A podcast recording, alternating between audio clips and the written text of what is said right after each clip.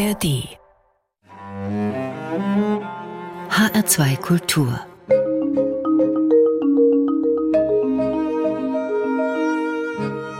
Doppelkopf. Heute am Tisch mit Julia Kromer, Gastgeberin ist Regina Oehler. Wir haben sie als Stadtbegrünerin angekündigt, aber das trifft vielleicht nicht so ganz den Nagel auf den Kopf. Denn sie setzt wichtige Impulse, das Stadtgrün besser wahrzunehmen und besser zu erforschen und damit ja vielleicht auch besser zu pflegen und zu erweitern. Und sie macht immer wieder Lust darauf, ganz erstaunliche Entdeckungen vor der eigenen Haustüre zu machen. Dr. Julia Kromer ist Geoökologin und Botanikerin. Sie engagiert sich bei der Senckenberg Gesellschaft für Naturforschung fürs Erkunden und Erhalten der Biodiversität und zwar als stellvertretende Leiterin des Stabs Wissenschaftskoordination. Sie hat Scientists for Future Frankfurt mitgegründet. Sie ist aktiv beim Klimaentscheid Frankfurt. Sie hat den Pulse of Europe mitorganisiert. Und ich könnte diese Liste jetzt, glaube ich, noch eine ganze Weile fortsetzen. Und Julia Kromer ist Autorin. Gerade hat sie zusammen mit der Freiburger Botanikerin Alexandra Maria Klein ein, wie ich finde, wunderbares kleines Büchlein geschrieben. Das wächst in deiner Stadt. Und da stellen die beiden Botanikerinnen vor, was es so zu entdecken gibt an Straßenrändern, in Pflasterfugen, an Bordsteinkanten. Schön, dass Sie sich die Zeit genommen haben für das Doppelkopfgespräch, Julia Kromer. Ich freue mich auch sehr, hier zu sein. Vielen Dank für die Einladung. Ja, Stadtnatur erforschen. Bei der Vorbereitung für unser Gespräch habe ich gemerkt, dass es auch eine sehr poetische Angelegenheit sein kann. Zum Beispiel brechen Sie, Julia Kromer, eine Lanze für den Zitronenschönfleck. Zitronenschönfleck finde ich einfach ein wunderbares Wort. Was verbirgt sich da dahinter? Zitronenschönfleck ist eine Flechte, die eher an den Wänden und Mauern im Stadtbereich wächst, ähm, der von weitem eher aussieht wie unappetitliche gelbe Ausblühungen oder wie irgendwelcher gelber Schmutz, aber es ist eine Flechte, die so leicht so einen gelben Schimmer auf den Mauern verbreitet und die in der Stadt sehr häufig ist. Und die kommt auch in unserem Büchlein vor, die allerdings eher sich mit den Kräutern und Gräsern beschäftigt. Und wir haben nur so zwei, drei Alibi-Flechten hinten drin, die natürlich auch eine schöne und große Gruppe sind, aber die jetzt nicht der Hauptfokus des Buches sind. Aber da finde ich dann auch diesen wunderbaren Satz. Flechten, also der Zitronenschönfleck zum Beispiel, besiedeln Steine und bringen damit unsere Städte zum Leben. Also das Flechten Leben in die Städte bringt, finde ich einen sehr schönen Gedanken. Die fangen damit ja auch an. Also wir haben eine, eine Steinfläche, wo auf der nichts wächst, wo einfach äh, kein Leben ist und die Flechten besiedeln die, die kommen damit eben, sie sind immer so die, die Pioniere und äh, bereiten das Feld für andere, die dann folgen, indem sie mit ihren, mit ihren Stoffwechselprodukten dann die Oberfläche anrauen oder auch selber verwittern und ein bisschen ähm, Rohmasse schaffen, auf der dann andere Pflanzen sich wieder in der Ritze oder in, einem, in der Kuhle ansiedeln können. Flechten sind immer die Vorläufer auf dem blanken Nichts, die dann den Weg freimachen für andere, die ihnen folgen. Wenn die Flechten dann den Weg bereiten für andere Pflanzen und für ganze Pflanzengesellschaften. Dann schreiben Sie, Julia Gromer profitiert ja eigentlich die ganze Stadt davon, weil das zum Beispiel ganz erheblich dann, was dann so wächst in diesen Fugen und Ritzen, ganz erheblich dazu beiträgt, das Stadtklima zu verändern und zwar für uns Menschen zu verbessern. Ja, ich war auch erstaunt, als ich anfing, das zusammenzutragen, all die positiven Auswirkungen dieses Unkrauts, wie viele Menschen es ja gerne nennen. Also die Stadtkühlung ist da tatsächlich ein ganz verblüffender Fakt. Es gibt eine aktuelle Studie in Spanien, in Santiago de Compostela, wo gemessen wurde an einem großen Platz, der mit schwarzem Basalt, glaube ich, gepflastert ist und in den Ritzen dichtes Grün hat, die Temperaturunterschiede zwischen den Ritzen und direkt über den Platten. Und das waren bis zu 28 Grad an heißen Sommertagen. Und der Effekt war auch in zwei, drei Meter Höhe noch messbar mit mehreren Grad, also durchaus in dem Bereich, wo der Mensch sich aufhält und diesen Unterschied vielleicht den Unterschied irgendwann ausmachen kann, dass man es eben in der Stadt noch aushält oder nicht. Das ist natürlich jetzt keine Zauberklimaanlage für eine ganze Stadt, aber es ist ein kleiner Bestandteil, der dazu beiträgt, die Städte resilienter und angepasster an den Klimawandel zu machen. 28 Grad, sagten Sie gerade? Zwischen der Ritze, der grünen, bewachsenen Ritze oder Fuge und dem schwarzen Pflasterstein daneben war ein Temperaturunterschied von 28 Grad. Genau. Unglaublich. Ja. Wird jetzt wahrscheinlich nicht ganz so dramatisch sein bei uns äh, in, in, Mitteleuropa. Es kommt auf den Tag an. Also wir haben ja Sommertage, wo es dann auch ähm, wochenlang heiß und trocken war, wo der Sommer auf über 40 Grad die Temperatur treibt. Und wenn wir da an einem heißen Nachmittag auf den Platz gehen, wo kein Schatten herrscht, aber da ist, sind die Fugen messbar, also wirklich auch fühlbar kühler als äh, der Stein daneben aber eben nur die Fuge. Und die Wirkung darüber flacht sich dann etwas ab von dem Temperaturunterschied, aber ist da und ist messbar.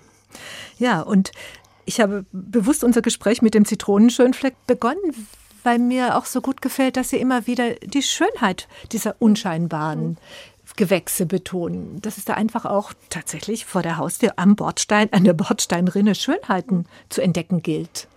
Ja, da sind die meisten dann auch verblüfft. Also das ist ja so, diese, diese Flora nehmen die meisten kaum wahr. Und wenn man sich dann mal äh, runterbückt und mal äh, genau hinschaut und mal nachspürt, wie diese Pflanze verästelt ist, was sie für kleine Blüten hat, was da vielleicht noch für ein Tierchen drauf sitzt, ähm, was für schön gezackte Blätter, was für hübsche Rosetten sie hat. Also wir hatten das heute gerade bei einem Krautschau-Spaziergang auf dem Campus Westend. Unscheinbar winzigste Pflänzchen, die sie wirklich in die Ritzen reingedrückt haben, aber zauberhaft kleine Blätter, hübsch verästelte Zweige hatten, wo dann alle sagt, Mensch, sie sind ja hübsch. Also man fängt dann an hinzuschauen, fängt an, die Unterschiede zu erkennen, zu schätzen, freut sich auch, wenn man Pflanzen wiedererkennt und schaut meistens nicht mehr weg, sondern bleibt dabei und hat den Blick dann ab, dann nicht mehr auf dem Smartphone nach unten, sondern noch eine Etage tiefer bis zum Pflaster.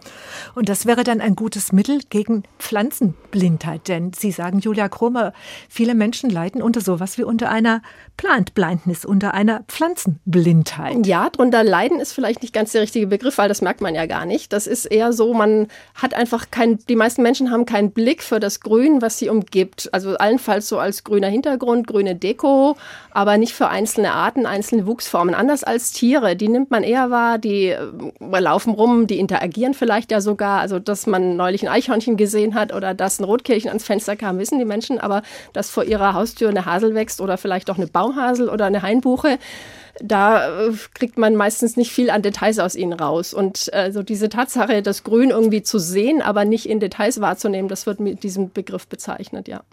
Ja, und äh, ein, ein französischer Kollege von Ihnen, der sagt auch, in dem Moment, indem man etwas benennt, gibt man ihm eine Existenz. Und das heißt ja dann auch umgekehrt, oder das impliziert ja dann auch, erst in dem Moment, in dem man etwas benennt, gibt man ihm eine Existenz, oder? Ja, ich weiß nicht. Das ist vielleicht so eine Signalwirkung ans Gehirn. Wenn das einen Namen bekommt, dann ist es ab jetzt wert, wahrgenommen zu werden.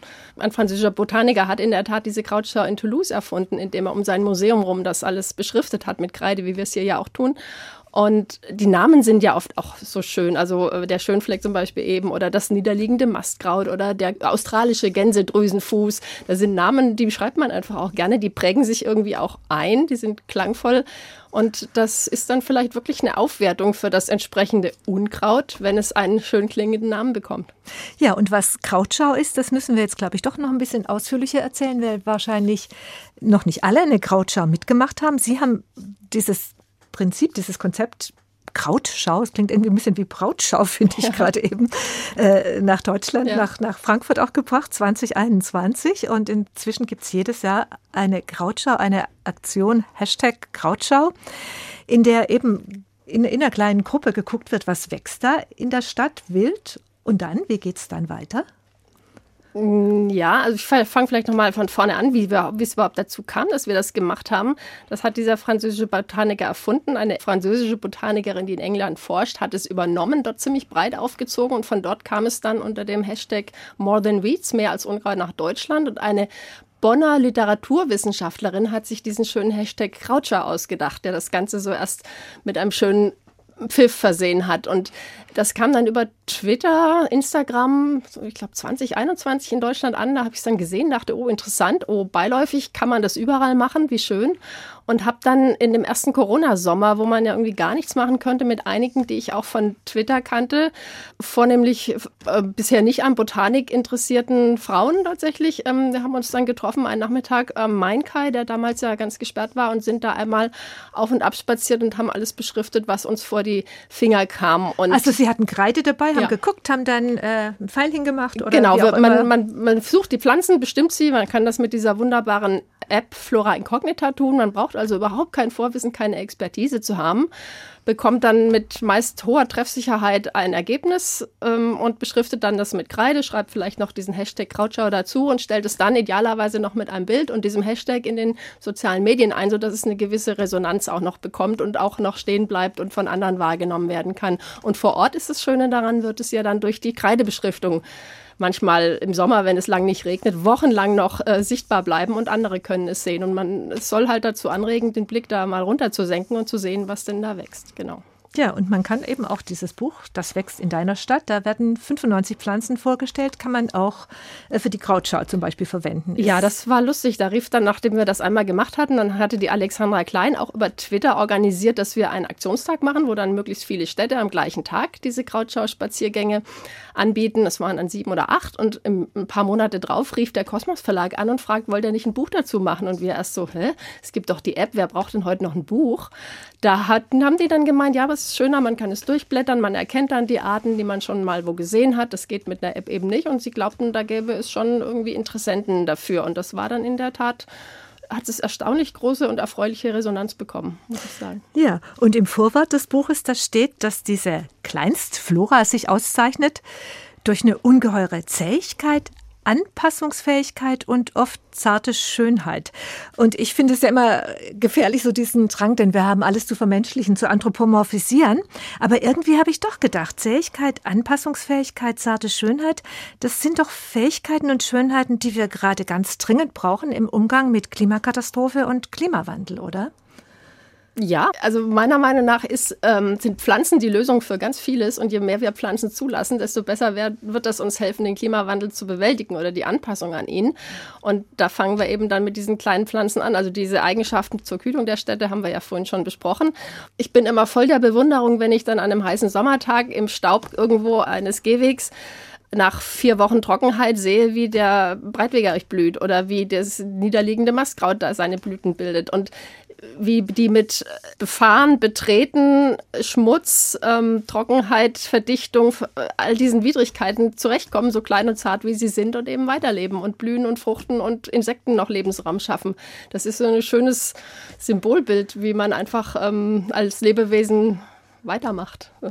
Und der Breitwegerich, der ist ja auch ein völlig verrücktes Gewächs, habe ich gelernt. Der ist heilsam und essbar. Also man kann irgendwie aus sämtlichen Pflanzenteilen des Breitwegerichs was machen. Also nicht nur die Blätter als Spinatart verwenden, sondern sie schreiben dann auch Samen ins Müsli und dann haben sie auch noch Ideen für die Pflanzenstiele und für die Wurzeln. Ja, wobei ich muss sagen, das habe ich immer zusammengesucht. Also all diese Eigenschaften, müssen wir gestehen, haben wir nicht selber alle getestet oder sind nicht alle Teil unseres Alltags. Sie haben kein Müsli mit Pflanzensamen? Das ich habe mal, ich hab mal abgerubbelt. Ich habe mal abgerubbelt von dem Blütenstand und habe die dann so gegessen.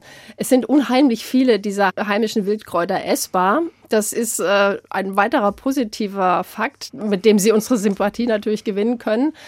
Und ähm, ja, das auch mal in den Fokus zu bringen, eben, das, wie gesagt, fast alle dieser Unkräuter, wie man sie nennen könnte, sind essbar und haben, ich weiß nicht, ob man sie Superfood nennen könnte, aber haben auf ihre Art alle irgendwie gesunde Inhaltsstoffe und äh, manche schmecken auch sehr gut natürlich. Vielleicht noch die Ergänzung eben Pflanzenstiele. Junge Blütenstiele schlagen Sie vor, wie Spargel zu verwenden und Pfahlwurzeln äh, möhrenartig als Wurzelgemüse zu probieren. Also wirklich alles zu verwerten. Wie gesagt, ich habe es äh, noch nicht ausprobiert, außer den Samen und den, die, die Blätter angeknabbert. Eine weitere sehr interessante Eigenschaft, die der hat, ist auch, man kann ihn wie so ein Blasenpflaster auf wundgelaufene Stellen im, im Fuß bei einer langen Wanderung legen. Er ist ja auch war Heilpflanze des Jahres schon und hat eben da eben nicht nur die kulinarischen Vorteile, sondern auch jede Menge andere. Ja, eine unfassbar spannende, interessante Pflanze, die zu Recht mehr betrachtet und bewundert werden sollte. Und dann gibt es ja interessante Zahlen, wenn man jetzt mal eine Stadt wie Frankfurt nimmt und sich das Stadtgebiet anschaut, dann ist das, was in Ritzen und an Bordsteinkanten und zwischen Pflastersteinen wächst, äh, ist ja eine ganz beträchtliche Fläche. Sie rechnen davor, dass das eine größere Fläche ist als jetzt, wenn wir jetzt mal die Stadt Frankfurt nehmen, als sämtlichen Naturschutzgebiete in Frankfurt zusammen. Genau, wir haben das mal überschlagen, wenn man die, ich glaube, 50 oder so verschiedenen Pflastertypen über den Daumen peilt, mit den sechs Quadratkilometern öffentlich gepflasterte Fläche, private sind da noch gar nicht drin, kommt man auf ein bis zwei Quadratkilometer Fugenfläche, in der Natur wachsen könnte, wenn man sie lässt. Und ich glaube, die Frankfurter innerstädtischen Naturschutzgebiete sind ungefähr ein Quadratkilometer und da sind die Fugen doch etwas mehr. Tja, und Sie tragen eben jetzt nicht nur zur Kühlung bei, sondern haben auch zum Beispiel was zu tun mit dem Wasserhaushalt, mit dem Grundwasserhaushalt. Diese begrünten Fugen, wo dann ja diese Pflanzenwurzeln sehr tief reichen, also Wegerich kann bis zu ein Meter tiefe Wurzeln haben, Wegwarte auch. Daher haben sie ja diesen Überlegenskraft, dass sie sich so tief verwurzeln. Das trägt dazu bei, dass sehr viel Wasser dann sehr tief versickert, statt oberflächlich abzulaufen.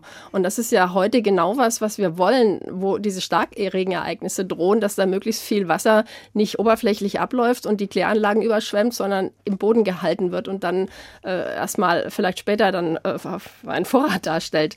Auch dazu haben diese äh, Forscher in Santiago de Compostela untersucht, wenn alle Ritzen der Stadt dicht begrünt wären, könnte so viel Wasser auf die Weise versickert werden und eben würde nicht in den Kläranlagen, da die, die Reinigungsprozesse bei Starkregenereignissen durcheinander bringen, dass sie Millionen Euro oder so sparen würden im Jahr. Also auch da ein beträchtlicher ökonomischer Nutzen von diesen kleinen unscheinbaren Pflänzchen wenn man das alles weiß und sich bewusst macht, schaut man die vielleicht auch in Zukunft anders an. Wobei, wie gesagt, immer der Nutzen für den Menschen ist immer so ein zweitschönes Argument. Nur ihre Schönheit und Besonderheit reicht eigentlich schon.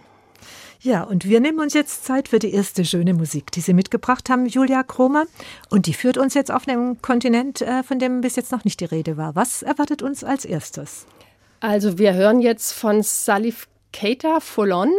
Es ist eine Musik aus Westafrika. Salif Keita ist ein mittlerweile auch in Europa sehr bekannter Musiker und diese Musik haben wir immer gehört ähm, in Burkina Faso äh, nach der Feldarbeit abends auf der Rückfahrt. Ich habe ja da dort meine Promotion gemacht. Und, und darüber werden wir gleich ja auch ausführlich noch reden. Wenn man dort unterwegs war und dann sich durch irgendein Savannengestrüpp gekämpft hatte, um Pflanzen äh, aufzuschreiben und zu untersuchen, nach getaner Arbeit dann zurück. Ähm, das war dann so die Musik, mit der dann die Sonne dort unterging.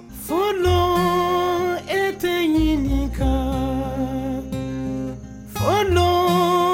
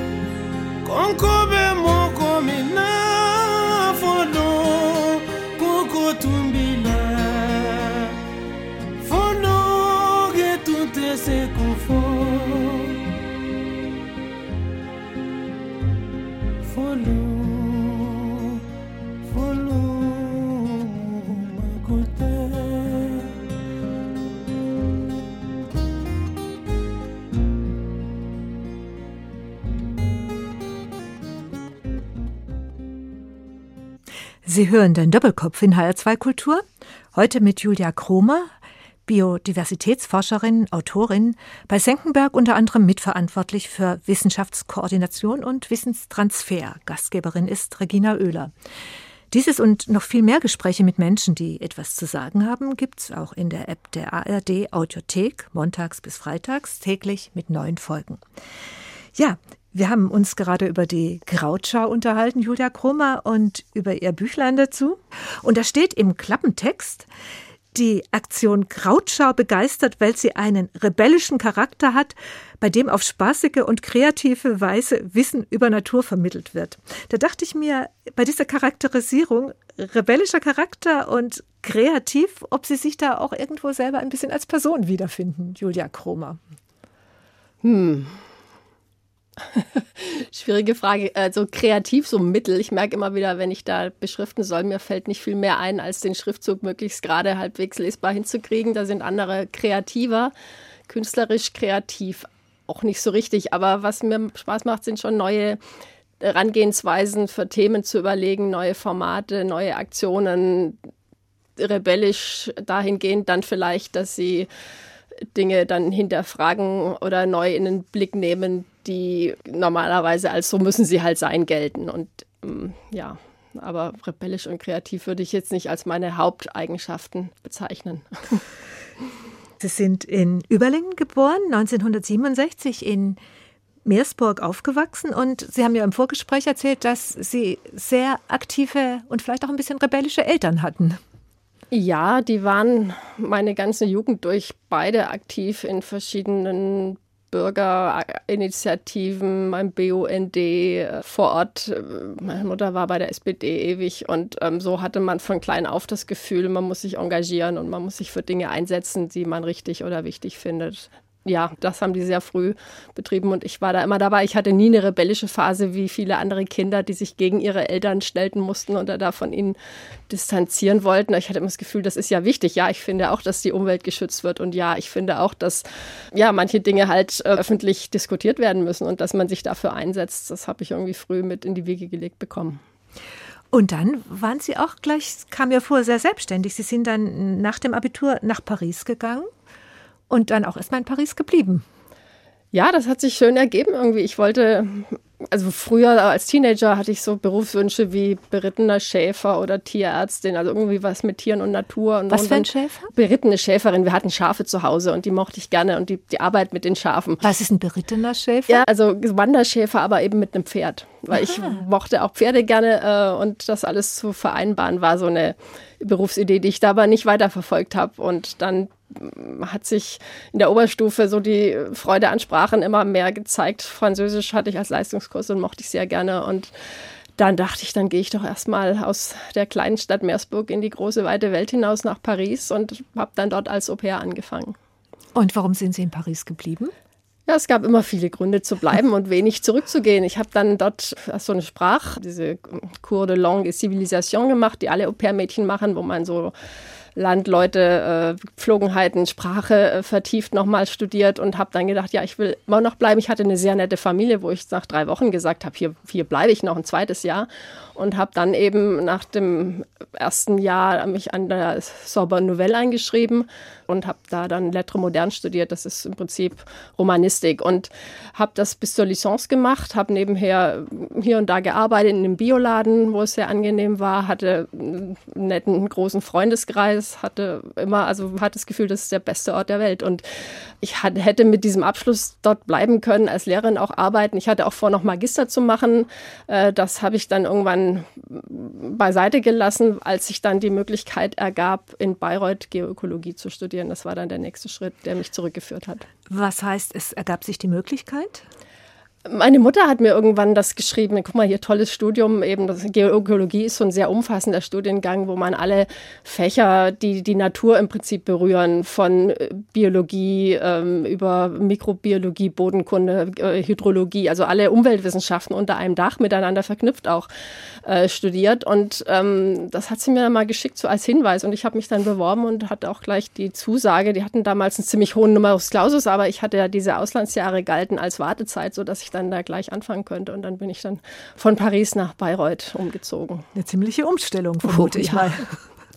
Ja, das war dann das Wintersemester auch etwas neblig, düster und kalt und ich kam frisch aus dem äh, aus Paris und musste dann dort wieder anfangen mit Grundkurs Mathe und Grundkurs Physik und hatte ja fünf Jahre lang mit diesen Dingen nichts mehr zu tun. Das war hart, aber es hat irgendwie hat sich zusammengeschlossen zu kleinen Lerngrüppchen und sich durchgekämpft. Und im Frühsommer und Sommer ist es dort ja dann auch wieder wunderschön. Man konnte Rennrad fahren, man konnte die Natur dort genießen. Das Studium war fantastisch. Man hatte diese ganzen Exkursionen, wo man gelernt hat, aus der Natur zu lesen, die Landschaft zu lesen, die Pflanzen, Tiere kennenlernen. Das war schon toll. Und dann zog sie es nach Frankfurt zur Promotion und dann kommen wir eben äh, in die Savanne, dann kommen wir nach Westafrika und zu einem Projekt, wo sie dann nochmal ganz neue Fähigkeiten wahrscheinlich erwerben mussten und, und neue Fragestellungen sie umgetrieben haben. Ja, ich habe dann das nach dem Diplom in Bayreuth, das habe ich äh, zu Landnutzungswandel in Portugal gemacht. Auch sehr schön, man kommt immer rum in, in der Wissenschaft. Das ist großartig. Man lernt spannende neue Regionen und Themen kennen, die man sonst nie, äh, in diese man sonst nie Einblick bekäme. Also nach dem Diplom war dann die Frage, wie weiter.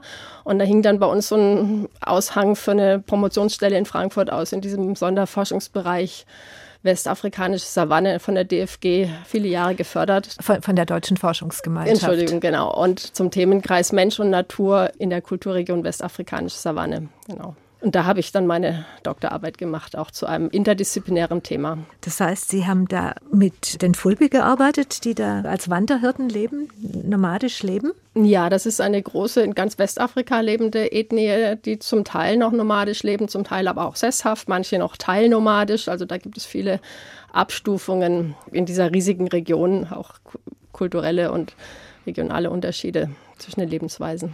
Und würden Sie sagen, dass, oder wäre Ihr Eindruck, dass die Fulbe weniger pflanzenblind sind als wir Mitteleuropäerinnen und Europäer zum Beispiel? Äh, nun ja, wenn man als Landwirt oder Landwirtin auf dem Land lebt und schaut, dass sich die Pferde oder Kühe oder Schafe gut ernähren, dann kennt man wahrscheinlich die ganzen Pflanzen auch, die die dann fressen, sofern die ähm, Weidegang haben. Aber klar, die meisten leben sehr direkt in ihrer, also die Fulbe leben natürlich sehr direkt in ihrer Landschaft und äh, die meisten Kinder schon kannten die Namen der wichtigsten Pflanzen und äh, die Erwachsenen sowieso und darüber hinaus noch Eigenschaften wie Heileigenschaften, die in der traditionellen Medizin dann zur Anwendung kamen.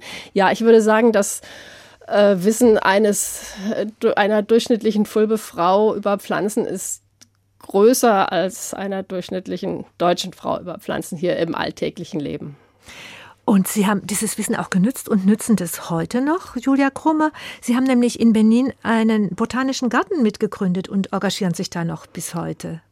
Ja, das hat sich so ergeben im Gespräch mit den, gerade mit den Älteren, die dann diese tollen, diese umfassenden Pflanzenkenntnisse haben, als Heiler oder Heilerinnen, die dann auch anwenden und die so im Gespräch, im Austausch immer be bedauert haben, dass viele Pflanzen seltener werden, dass man immer weiter laufen muss, um sie zu finden. Und da kam so die Idee, äh, es gab ein Gelände in der Nähe des einen Dorfes, wo ich überwiegend gearbeitet habe, was schon länger brach lag, was verschiedene Bodentypen hatte, also als Standort auch verschiedene Standorte vereint hat und wo dann die Idee kam, das quasi zu schützen, aus der Nutzung zu nehmen, also auch nicht mehr äh, kein Holz mehr schlagen, es sollte nicht mehr drin gejagt werden, es wurde von, von einem dichten, von einer Hecke oder einem Schutzstreifen umgeben und das quasi also als botanischen Garten mit Anführungszeichen dahingehend zu nutzen, dass es eben sich ungestört entwickeln darf, dass auch fehlende Arten vielleicht noch wieder eingebracht werden.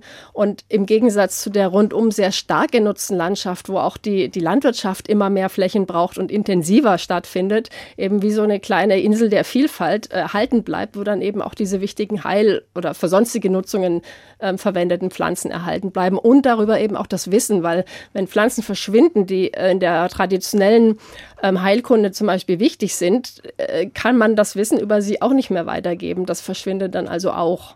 Das geht so Hand in Hand. Und das wollten wir eben durch diesen botanischen Garten, wie gesagt, in Anführungszeichen, man darf sich das nicht vorstellen wie den Palmengarten, sondern das ist im Prinzip ein mehrere Hektar großes, ziemlich wildes Stück mit einem Pfad durch, wo auch am Anfang wir die wichtigsten Bäume zum Beispiel beschildert haben mit so mit Plaketten mit ihren Namen und ähm, das als Lehrpfad angelegt hatten. Aber es, war, es sollte so ein Anker sein für diese, um diese Pflanzen dort äh, zu helfen, zu erhalten, für die Menschen auch.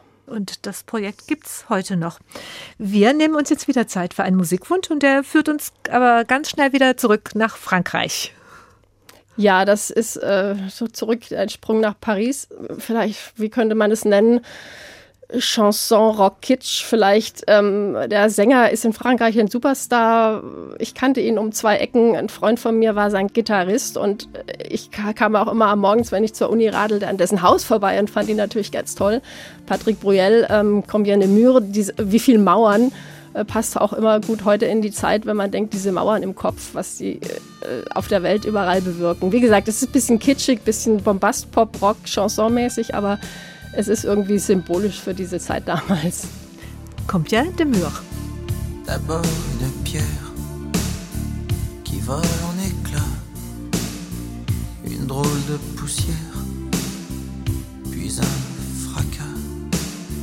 Sortez de chez vous, réveillez tous les gens qui ont rendez-vous depuis si longtemps. Un mur est tombé, un homme se retourne. Est-ce qu'il a rêvé? Est-ce une page qu'on tourne? Déjà la rumeur qui court de ville en ville. On s'embrasse, on pleure, il reste immobile.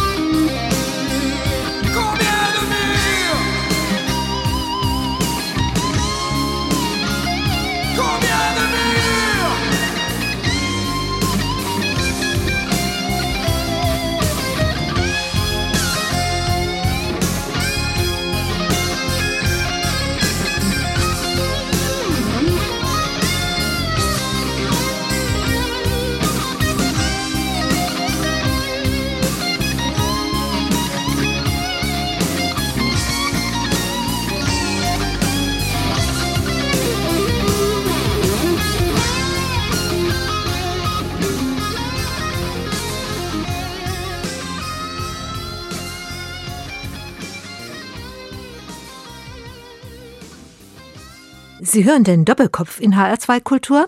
Heute mit der Stadtbegrünerin Dr. Julia Kromer. Sie ist Geoökologin und Botanikerin und sie hat Scientists for Future Frankfurt mitgegründet. Julia Kromer, warum?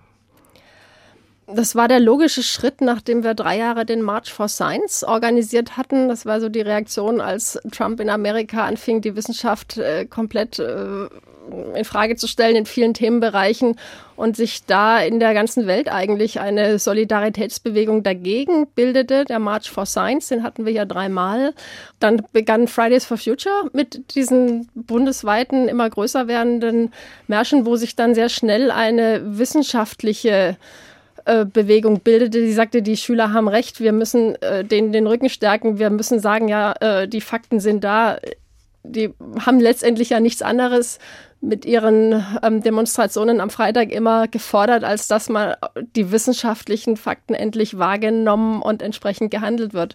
Und gab es bundesweit so den Impuls, die Wissenschaft stellt sich hinter die Fridays und das war dann auch in Frankfurt. Haben wir nach dem letzten March for Science haben wir dann die Frankfurter Scientist-Gruppe gegründet um mit äh, Fakten, mit Wissensvermittlung klarzumachen, dass wir in der Klimakatastrophe stecken und ein kleines Zeitfenster zum Handeln haben. Ja, also um das nochmal äh, zu unterstützen, wie gesagt, dass die Schülerinnen und Schüler, die dann ja angegriffen wurden, die sollen nicht die Schule schwänzen, sondern was lernen, damit sie dann später das Klima doch bitte selber retten können, um denen zu sagen, die, also den Rücken zu stärken und sie zu unterstützen mit, mit dem Anliegen und das waren dann, glaube ich, 27.000 Wissenschaftlerinnen und Wissenschaftler in Deutschland, Schweiz, Österreich, die diesen ersten Appell unterschrieben haben.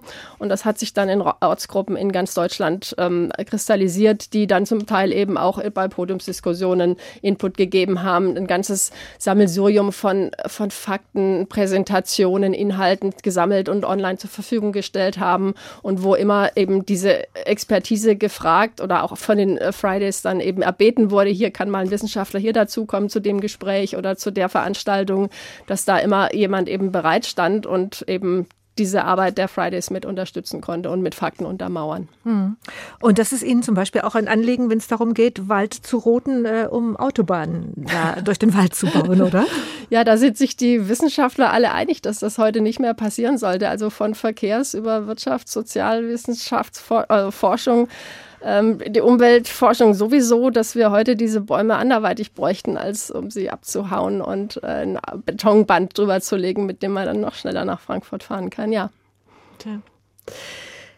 Biodiversität in den Städten zu, zu fördern, zu fordern, kann man vielleicht auch sagen, und zu fördern. Beides, ja. Das ist ein Anliegen, das verfolgen Sie an, an, vielen verschiedenen Stellen, Julia Kromer, und Sie engagieren sich zum Beispiel auch beim Parking Day. Das ist eine Idee, die mich immer wieder begeistert, äh, die Idee einfach aus Parkplätzen in den Städten Parkplätze zu machen. Um ja, ja, das ist eine der Lösungen mit mehr Pflanzen. Also wenn es so weitergeht wie jetzt, werden viele Städte noch deutlich heißer und vielleicht auch in, teilweise nur noch nicht mehr von allen bewohnbar, weil ältere Menschen, kranke Menschen einfach mit dieser Hitze dann nicht mehr zurechtkommen. Wir hatten auch in den letzten Jahren mehrere tausend Hitzetote in den heißen Sommern in Deutschland. Ähm, und die Idee, mehr Grün in der Stadt, mehr, also die Bäume kühlen ja nicht nur durch Schatten, sondern auch durch aktive, durch die Verdunstung und die halten unsere Städte lebenswert und für die brauchen wir Platz. Und die Tatsache, dass dieser ganze Platz einfach von Autos verbraucht wird, die dann auch noch aktiv die Stadt aufheizen. Das ist äh, auch mehrere Grad, die so eine Autoreihe in die Straße aufheizt. Dazu gibt es auch Messungen und Untersuchungen.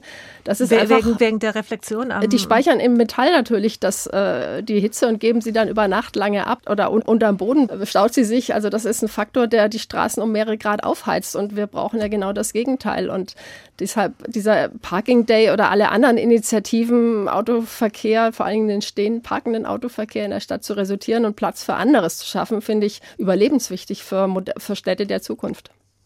Und ist es dann auch ein Grund dafür, dass Sie sich zum Beispiel auch beim Klimaentscheid Frankfurt mit engagieren? Ja, genau. Da hat sich, ähm, das hat sich auch vor ein paar Jahren dann äh, gebildet. Da waren wir gerade mit unserem Projekt Mein Stadtbaum, wo wir äh, als Bürgerforschungsprojekt gemessen haben bei Senckenberg, wie es Bäumen geht, mit ganz vielen Bürgerinnen und Bürgern, die mitgemacht haben. Und da hat sich der Klimaentscheid gegründet und zwei von den engagierten Frauen, die da Bäume gemessen haben, haben gesagt, ja, beim Klimaentscheid, da ist ja gar kein Stadtgrün dabei und haben dann flugs die. Im Moment, vielleicht müssen wir Katja noch mal kurz. Äh, äh, okay. einfügen. Also mhm. Äh, Bäume gemessen, das war so ein Citizen Science mhm. Projekt, wo tatsächlich individuelle Bäume beobachtet wurden. Genau, wo engagierte Bürgerinnen und Bürger drei Jahre lang den ganzen Sommer über alle zwei Wochen mit einem Messgerät gemessen haben, wie es ihren Bäumen geht. Und wir hatten über 100 Leute, über 250 Bäume im ganzen Stadtgebiet.